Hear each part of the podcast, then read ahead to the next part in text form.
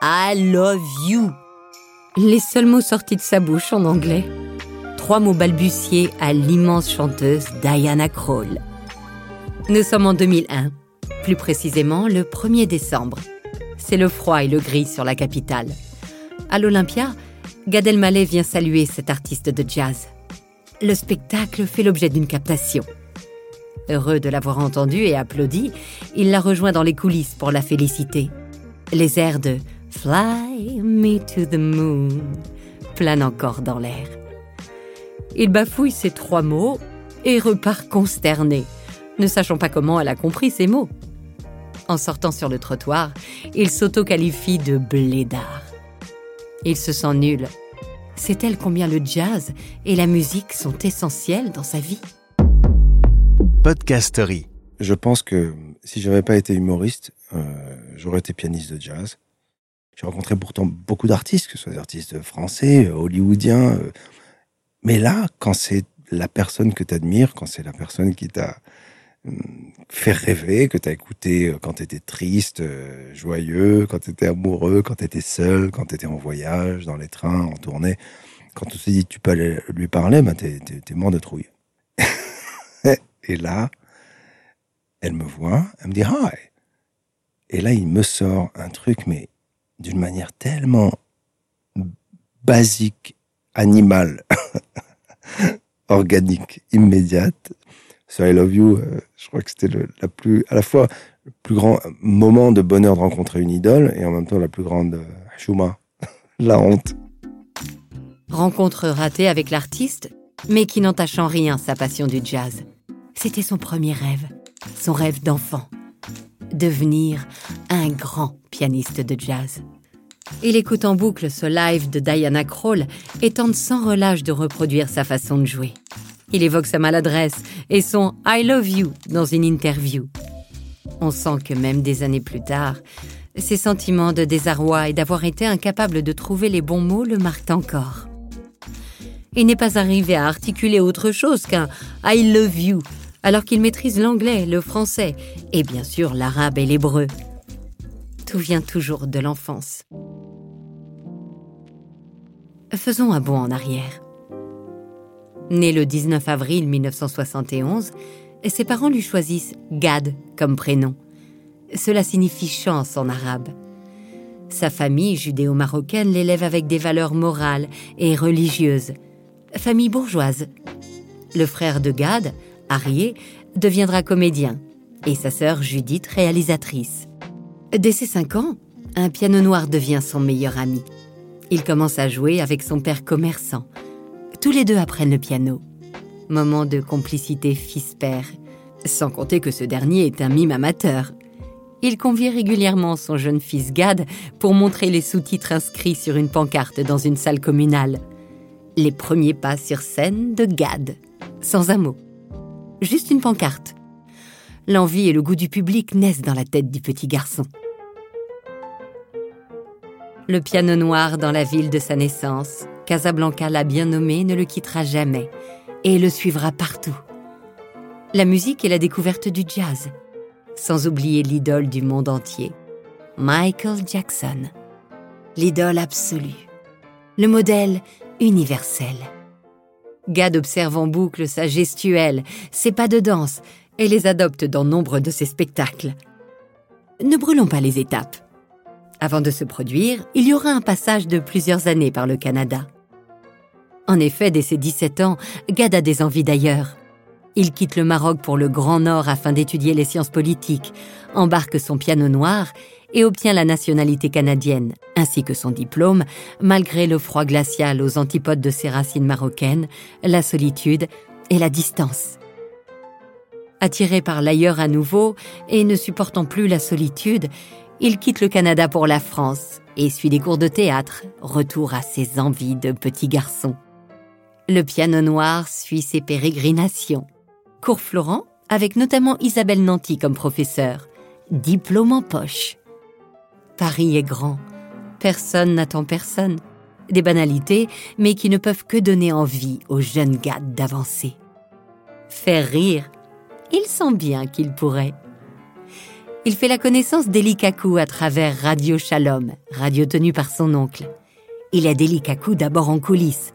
Tous les soirs, Eli ouvre la porte du point-virgule qui donne sur la rue et interpelle un passant au hasard.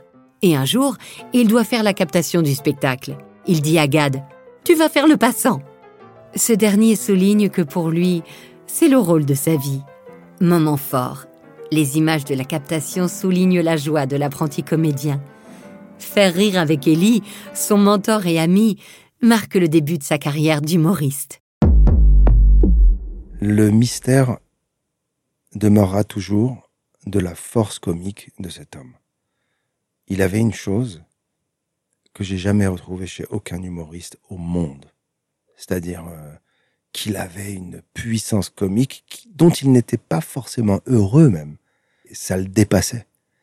Et j'étais confronté à un artiste qui tous les jours faisait son show, donc c'est un apprentissage dingue. Et je me souviens de ces rires qu'il y avait dans la salle quand il apparaissait sur scène. Et parfois, il n'était pas content que les gens rient immédiatement en le voyant. Donc, il le montrait, mais quand il le montrait, les gens riaient encore plus. Moi, la première fois que j'ai vu et j'ai côtoyé quelqu'un à qui on demandait des autographes, c'était Eli Kaku. Les gens klaxonnaient, lui faisaient des coucous, et moi, je me montrais pour montrer que j'étais bien avec lui, pour, montrer que, que c'était mon pote, que c'était mon copain. Eli Kaku, il manque beaucoup. Euh, moi, il me manque. Il manque euh, au paysage comique français, il manque au public. Et je pense qu'il aurait bien des choses à dire à beaucoup d'humoristes aujourd'hui sur le clown gracieux, élégant qu'il était. En 1997, premier one-man show mis en scène par son ancienne professeure du cours Florent. Le Palais des Glaces accueille ce spectacle. Les critiques et le public découvrent son humour, ses textes et son regard sur la vie. Trublion tendre, poétique et drôle très vite comparé bien qu'unique à ses compères plus âgés comme Bedos et Boujna. Le spectacle se nomme Décalage, choisi par lui, comme pour déjà signifier qu'il est décalé. C'est plus proche d'une pièce de théâtre autobiographique, où derrière le personnage fictif se découpent les peurs, les désirs du jeune Gad Elmaleh. La dernière phrase, N'oublie pas que toi, c'est toi, justifie et résume cette envie irrépressible d'exister et de devenir un grand, tout en restant soi. À peine la phrase énoncée, l'acteur quitte la scène avec ses valises métallisées, comme si appelé vers d'autres ambitions, d'autres lieux. Le 1er novembre 2000, nouveau rôle pour Gad, la paternité. Peu de choses filtrent sur ce papa et Noé, son premier fils, né de son union avec Anne Brochet. Il évoque plus tard dans des interviews son rôle de père peu présent, carapé par le succès et les projets. Il retrouvera bien plus tard une vraie complicité avec Noé, devenu un jeune homme. C'est aussi au début des années 2000 qu'il s'impose au cinéma. Il devient même le comique préféré des Français selon un sondage TF1 paru en 2006. Il rayonne sur le grand écran, de La vérité si je m'en deux à La doublure, Chouchou et d'autres comédies adorées du public. Un de ses sketchs, avec notamment Le Blond, devient un personnage culte et idolâtré du public francophone. Il est incontournable. Néanmoins, il s'essaie au drame, avec moins de succès. En France, les artistes sont catalogués et sortir des cases est plus qu'un challenge. Cela ne semble pas lui faire peur, ou du moins, il affiche son sourire et un coup d'humour à ses détracteurs. Il continue à créer des spectacles. La musique et le chant y sont présents. Le piano noir apparaît sur la scène. Gad chante quelques morceaux l'air de rien entre deux sketchs. Le rêve de petit garçon n'est pas loin. Chanter et jouer de la musique comme ses idoles, de Nougaro à Diana Krall, la fameuse artiste à qui il a bredouillé trois mots. Mais dans les années 2000, ce ne sont que des petites touches. Le spectacle des enfoirés lui permet de chanter. C'est pour une bonne cause, donc il saisit l'occasion. Il y a toujours le piano noir dans le salon et les notes de jazz et ce rêve de chanter pour de vrai, comme les grands. Pendant la première décennie des années 2000, il effectue une mini-tournée américaine. Le rêve américain l'habite. Il jouera dans une salle mythique de Broadway devant 3000 personnes. Et ce n'est qu'en 2010 qu'il se lance à l'international avec les États-Unis comme nouvel ailleurs. J'avais cette phrase que j'avais mis dans mon show américain où j'étais sur une plage à Casablanca au Maroc et mon père regardait vers le, le large et il me disait si tu prends un bateau et tu vas tout droit, bah, tu arriveras en Amérique. Et il y avait un mystère tout le temps autour de l'Amérique. Je regardais des films américains, euh, j'analysais un peu cette culture et je me disais bah, c'est là-bas que j'ai envie d'être. En fait, il n'y a pas de, rêve plus important que d'autres. Un rêve, c'est un rêve. Quand parfois euh, on me dit mais alors c'était incroyable parce que vous avez pu aller, euh, je sais pas, chez Jimmy Fallon à New York faire son talk show, je dis oui, mais euh, mon rêve d'aller euh, chez Michel Drucker quand je suis arrivé en France, il était euh, à la même hauteur. Mais en ce qui concerne l'Amérique, c'était euh, plus un défi qu'un rêve. Et euh, je dis pas que j'ai tout fait, j'ai fait le tour, mais j'ai fait trois années aux États-Unis où j'ai pu vraiment, vraiment aller au bout de ce que j'imaginais même pas être possible un jour. Jouer au Carnegie Hall, euh, avoir Leonardo DiCaprio euh, assis dans un, dans un comédie club à me regarder à trois rangs, euh, qui à la fin du show me fait un clin d'œil. Je dis, mais je suis où Moi, je, suis sur une autre planète. Mais aussi une grande solitude, aussi un manque du public en France, parce que, un peu comme dans les histoires d'amour, eh ben, on croit que c'est mieux ailleurs.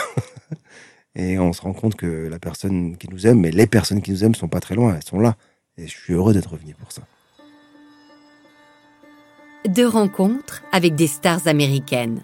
Woody Allen pour Midnight in Paris et Steven Spielberg pour Les aventures de Tintin. L'histoire ne dit pas si avec Woody Allen ils ont échangé sur le jazz. Ce cinéaste est lui aussi amoureux de cette musique et ses films sont souvent construits autour de morceaux de jazz. Toujours est-il que quelques années plus tard, il sera l'invité surprise de la série créée par Woody Allen, Crisis in Six Scenes. La série est un flop, et les autres projets, dont son premier spectacle aux États-Unis, sont reçus moyennement par le public et les critiques. L'enfant chéri et adulé du début des années 2000 est loin. Le rêve américain a un goût sucré-salé. Et puis, la vie privée de cet homme devient romanesque. Il tombe amoureux d'une princesse.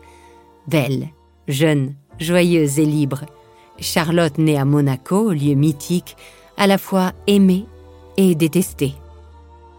L'histoire fascine, dérange, attendrit, agace. La différence d'âge, mais surtout les différences de milieu deviennent des sujets de conversation. Très vite, un petit garçon naît de cet amour, Raphaël. Le choix du prénom ouvre des paris pour savoir comment cet enfant sera élevé.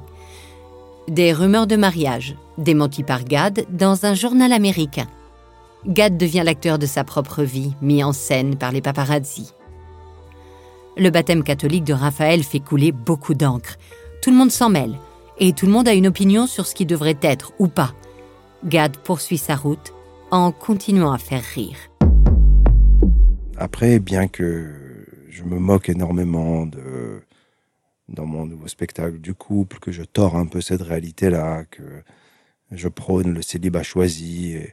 Il y a tout ça. Chez moi, il y a une, exagération, une, ironie, une, une, parodie limite de ma vie. Mais euh, il n'y a rien de plus beau qu'être amoureux. C'est les moments où j'ai le plus euh, écrit, créé, imaginé, euh, fait des choses où je me suis vraiment dépassé. L'histoire d'amour fait rêver, parler et provoque des jalousies et des envies de casser le trublion adoré. Au même moment, il joue dans une publicité pour le Crédit Lyonnais. Beaucoup d'acteurs l'ont fait et personne n'a trouvé à redire. Sauf que c'est la goutte de trop. Il ne plaît plus. Les attaques fusent. On découvre un compte en Suisse. Les infos privées et professionnelles deviennent le feuilleton des mois, des ans.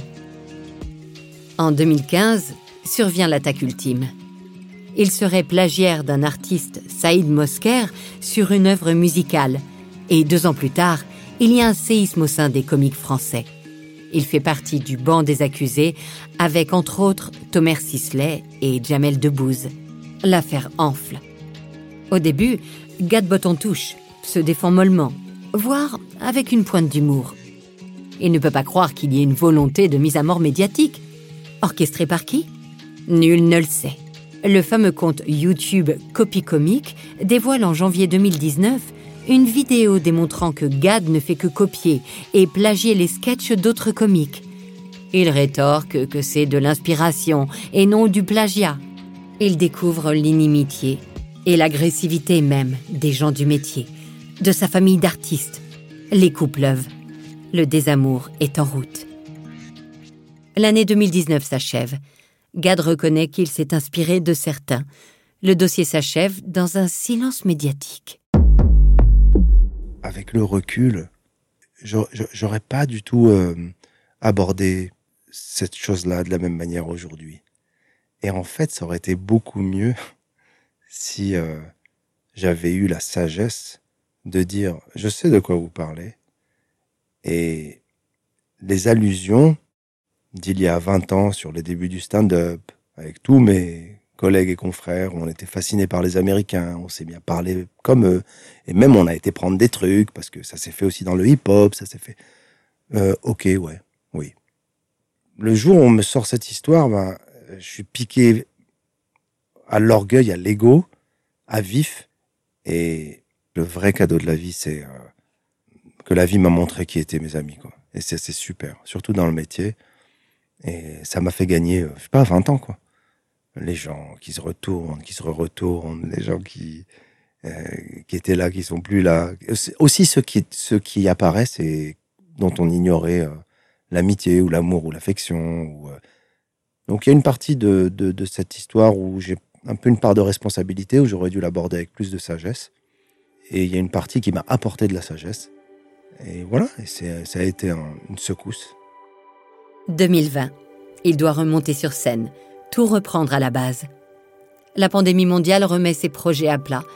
Il retourne à son piano noir et à ses amours de toujours, la musique et une autre de ses idoles, Nougaro, un disque hommage au grand Claude. Démonté par la critique, il rejoint la radio TSF, temple du jazz. Pendant le premier confinement, il a parlé à ses abonnés sur Instagram, a partagé ses envies musicales. La radio lui offre une plateforme mensuelle pour poursuivre l'expérience. Quand vous réécoutez une de ses émissions, la voix de l'homme s'anime. Il vous raconte des anecdotes et partage sa passion du jazz sans compter. Le jazz, la musique pense les plaies. Le temps et le confinement permettent de rebondir, de se reconstruire. Le petit garçon de Casablanca qui rêvait de musique et de spectacle n'est pas mort, malgré les attaques, les désillusions et les coups bas. L'envie de faire rire, de partager est toujours là. Un humoriste ne meurt jamais. Il suffit juste que le monde rouvre ses portes, et notamment celles des théâtres. Le spectacle est prêt. Il se nomme D'ailleurs, jeu de mots sur les ailleurs et les possibles.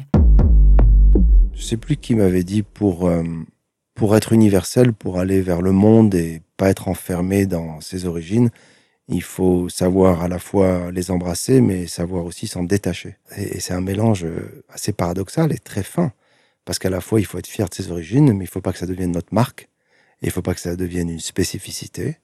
Le Maroc, c'est la base, c'est la source, mais jamais, euh, je pense que euh, les origines euh, déterminent uniquement un être elles sont importantes, elles sont euh, ses racines comme un arbre, mais après il peut pousser de plein de manières et donner même des fruits différents.